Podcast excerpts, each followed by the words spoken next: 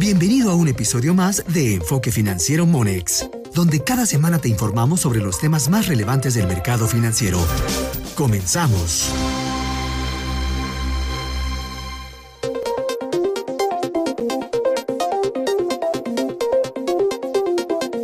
Me da gusto saludar a Roberto Solano Pérez, coordinador de análisis y estrategia bursátil eh, de Monex. Eh, a propósito de algo que es muy recurrente pero muy importante y es la interpretación de los reportes trimestrales que hacen las empresas que cotizan en bolsa. Eh, estimado Roberto, qué gusto saludarte. ¿Qué tal, Rodrigo? Un gusto saludarte. Sí, mira, la temporada de reportes trimestrales es clave para los inversionistas ya que este periodo sirve para validar los criterios financieros y bursátiles más relevantes de las empresas, entre los cuales me gustaría destacar los siguientes. Como primer punto encontramos el crecimiento, obviamente a nivel de ingresos, a nivel operativo y en términos de utilidades. Como segundo aspecto, la estructura del balance, esto nos ayudará a conocer la posición financiera de la emisora. Considerando estos dos puntos previos, me gustaría puntualizar que este periodo permite ayudar a los especialistas a conocer la evaluación de la emisora, es decir, si el valor de la acción después de incorporar estas cifras trimestrales tiene valor o en su caso habrá que revisar dichas, eh, dichas expectativas. Otro aspecto es el nivel de apalancamiento, este obviamente nos sirve para evaluarlo respecto a otros periodos.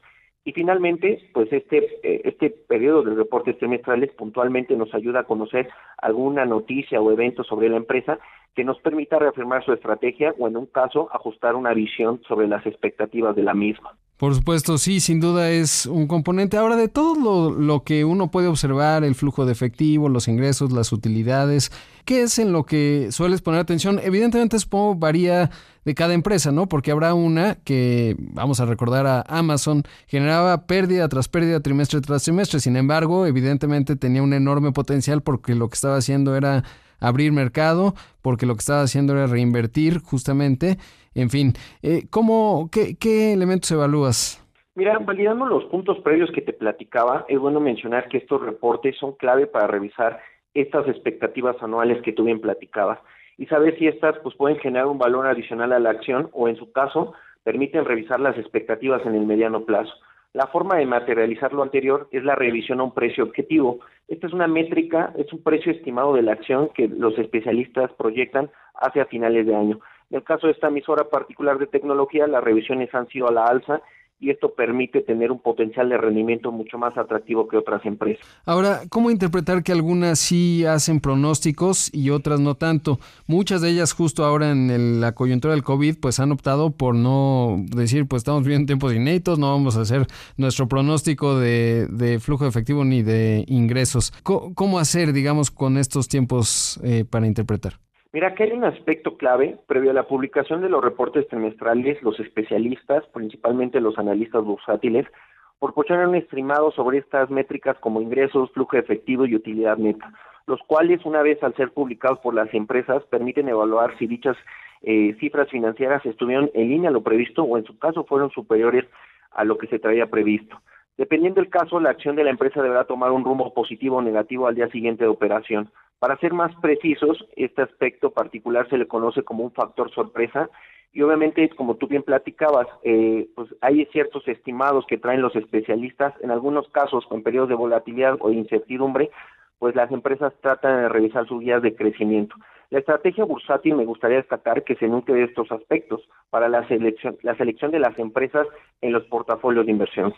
Ahora, eh, Roberto, ¿cómo interpretar los temas macro? Por ejemplo, vimos un un rally eh, después de que la Reserva Federal anunció que la, ya no iba a tener como objetivo de inflación el 2%, que iban a estar más relajados y eso generó cierto optimismo y hemos tenido mercados muy, muy volátiles, a veces alimentados eh, positivo o negativamente en términos del precio de la acción por anuncios de política monetaria, incluso anuncios que tienen que ver con eh, política comercial. ¿Cómo integrar, digamos, al análisis y conjuntar los reportes trimestrales con el entorno? Claro, mira, en periodos de alto periodo de volatilidad, como tú bien platicabas, los inversionistas esperan información que permite generar cierto grado de certidumbre. Y un ejemplo claro son estas expectativas económicas que tú bien señalabas. A nivel de las empresas, esta temporada de reportes abre un ciclo atractivo para evaluar oportunidades y diversificar algunas alternativas. La cuestión a considerar es que a través de la diversificación global pues, de muchas empresas, la información ya no solo considera, como tú bien apuntas, el efecto local, sino en muchos casos este efecto internacional a través de la globalización. Este último aspecto y sus efectos a nivel de divisas, pues también pueden implicar en un caso particular un efecto aditivo de valor o en su caso un, un efecto adverso en los resultados será clave obviamente revisar las expectativas en términos económicos y posteriormente aterrizarlo en el caso particular de las empresas, en qué ciclo se encuentran de crecimiento cada una de ellas. Por supuesto. Ahora, em, por sectores, digamos, evidentemente, si uno ve el segundo trimestre, pues se veían muy bien eh, tiendas de supermercado, eh, se veían muy mal tiendas que tienen que ver con, eh, perdón, acciones que tienen que ver con el sector turístico, obviamente cadenas hoteleras, pero luego teníamos grupos aeroportuarios, tiendas departamentales también. Digamos, la intuición natural sería decir, ah, no, pues no hay que comprar, pero quizás hay buenas oportunidades, ¿no? En un contexto como el que estamos viendo, siempre y cuando en el análisis análisis del reporte trimestral veamos que haya solvencia, digamos, para aguantar estos tiempos? Sí, mira, una vez eh, publicada esta información trimestral, los especialistas, eh, conocido eh, comúnmente en el mercado como el sell alimentan pues, sus modelos de inversión para después emitir una opinión sobre la empresa. Como tú bien señalas, hay sectores que se muestran resilientes ante un contexto como el actual y hay empresas que se muestran un poco más afectadas, como es, por ejemplo, el caso del turismo. Posterior a conocer y validar toda esta información, el especialista, el estratega bursátil, toma una decisión sobre invertir o no en la empresa. Cuando tú bien señalas, uno de los aspectos más relevantes dentro de las empresas es la evaluación, es decir, en qué nivel resulta atractivo estar participando en alguna empresa y también evaluar eh, en esta coyuntura hacia adelante si las expectativas pueden tomar un giro positivo o en su caso pues presentan reto las empresas.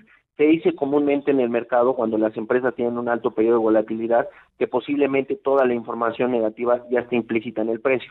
Sin embargo, como bien sabemos, pues la información va nutriendo pues obviamente el día a día de la operación y las expectativas que todos los especialistas estamos viendo.